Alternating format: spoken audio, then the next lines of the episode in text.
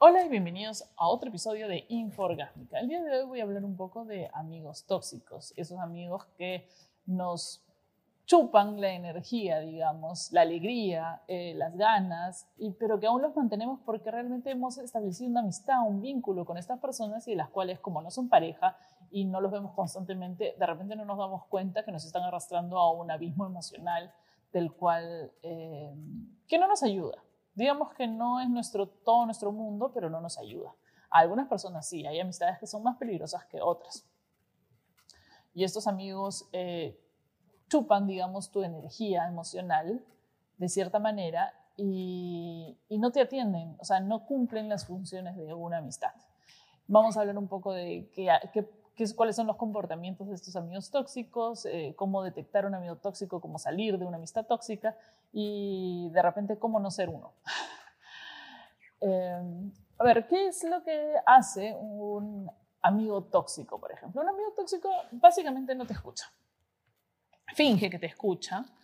Eh, cuando terminas de contarle algo, dice, ay, pucha, sí, huevona, tal cosa, y luego cambia de conversación. Si sientes que nunca la persona que, con la que has establecido esta relación amical no te está escuchando por ave motivo o siempre sientes que, ¿por qué todas las conversaciones eh, giran en torno a esta persona y ninguna gira en torno a mí?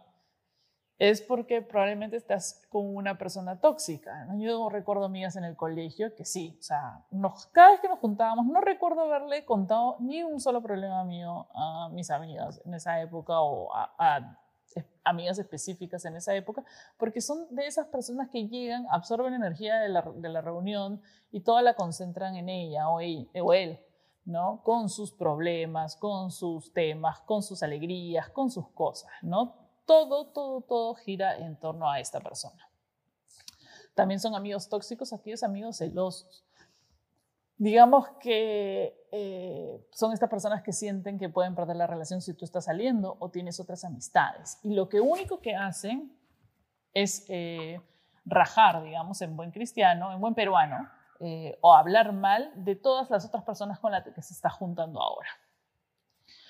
Eso es una forma de darte cuenta que esa persona es una persona tóxica. Las personas que rajan de otras personas básicamente son personas tóxicas, punto. Una cosa es bromear, burlarte con tus amigos, hacer bromas pero otra es rajar. Cuando hablas mal de una persona o de cosas que la persona ha hecho en juicio, eso está mal. Y, y, es muy común en Perú, es muy común que la gente lo haga, sobre todo en Lima. Pero los amigos tóxicos generalmente lo que van a hacer es tratar de alejarte de otras personas para tenerte, para, para tenerte con ellos. Caemos en este tipo de amistades por la misma razón que caemos en relaciones tóxicas porque nos sentimos solos y pensamos que, bueno, si bien no estoy en una relación, entonces estoy sola, he aprendido a estar sola, eh, igual estoy cayendo en esta amistad que me consume día a día y que tampoco me deja ser feliz. Y no me doy cuenta, porque sí tenemos momentos frívolos juntos, eh, salimos a tomar y qué sé yo. Luego, otra cosa que hace el amigo tóxico es que nunca, nunca puede hablar bien de ti tampoco o lo hace en tono de broma o te hace bromas como para decir, pero siempre tratando de bajarte un poco, porque esta persona tiene esta necesidad de ser superior, tiene una autoestima muy baja, se aferra a una amistad que le funciona, le sirve, y a través de sus comentarios sobre tu trabajo, sobre tu aspecto físico, sobre tus opciones, sobre a quién eliges de, como pareja, eh, sobre con quién vas a salir en Tinder, todo es basurearte, basurearte, basurearte. Es muy sutil. No es que todo el rato estés así y tú digas, pucha, ¿cómo no me...? O sea, de todas maneras me tengo que dar cuenta que es tóxico. Generalmente son bastante sutiles, ¿no? Lo tratan de hacer como, de pasar como consejo, como que te están aconsejando. Otra cosa es que las amistades tóxicas siempre están ahí porque quieren algo de ti.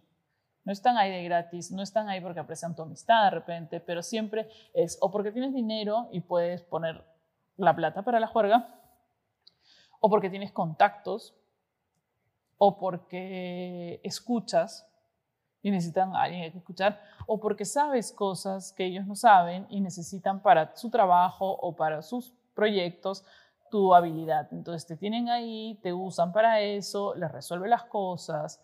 Eh, y haces que su vida funcione. Y de esos, las personas tienen varios.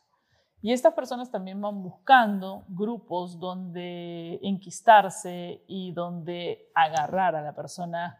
O sea, van a un grupo, chequean cuál de esas personas puede ser su amiga eh, y a esa se enquistan y de esa empiezan a absorber toda la energía. ¿Te das cuenta?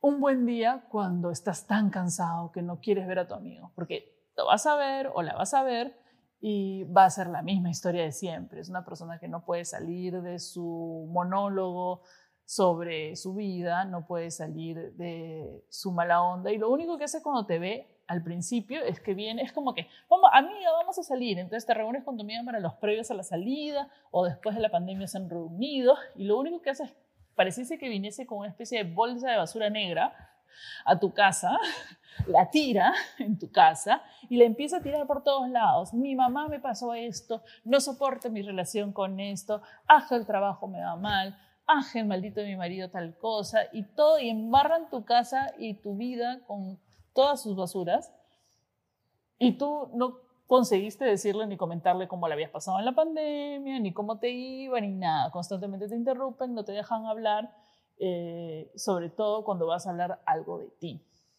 A mí me pasaba mucho que eh, con algunas personas, algunas amigas, que me contaban toda su mierda y luego, bueno, pero yo no sé qué, y cambiaban de conversación y sin hablar de cosas. Yo no sé si es por mí, ¿ah? porque también mi marido hacía lo mismo. No sé si es que me pasa solo a mí o, son estas personas con las que me junto, eh, este, que atraigo todas estas cosas. Pero felizmente ya no aguanto mucho, así que lo que haces es lo siguiente, es lo mismo que haces con una relación tóxica, vas cortando. En el caso de las amistades duele más porque realmente es una amistad, ¿no? Y perder una amistad es complicado, sobre todo ahí te vas a sentir más solo todavía de lo que te puedes sentir, pero aprendes. Entonces tienes que ir cortando de a poco para no pelearte, digamos, pero vas desapareciendo de la vida de esta persona de a pocos o no contestando cuando esa persona quiere usarte de alguna manera, ya sea para eh, contarte lo mal que le ha ido en el día o toda su mala onda o lo mal que la pasa. O sea, simplemente vas desapareciendo. Tú ya sabes que esta persona te va a contactar para hablarte de lo mal que le va en la vida, de todas esas cosas. Y tú ya, o sea, si te sientes cansado, si te sientes cansada y no quieres volver a escuchar más de lo mismo y estás un poco desesperado, es normal, es normal y está bien. Y lo recomendable es alejarte. No decirle, oye, no quiero porque siempre me hables. Si quieres, puedes confrontar a la persona. No te lo recomiendo porque estas personas no saben que son personas tóxicas. Entonces es muy difícil, no te van a dar la razón y lo único que vas a generar es una pelea muy grande que no tiene ningún sentido. Lo mejor es guardar tu energía y conservarla para ti, tus cosas y tus, y tus problemas emocionales irte poco a poco desapareciendo de la vida de otra persona y no te digo conseguir otros amigos o parar con otra gente, te digo estar contigo mismo.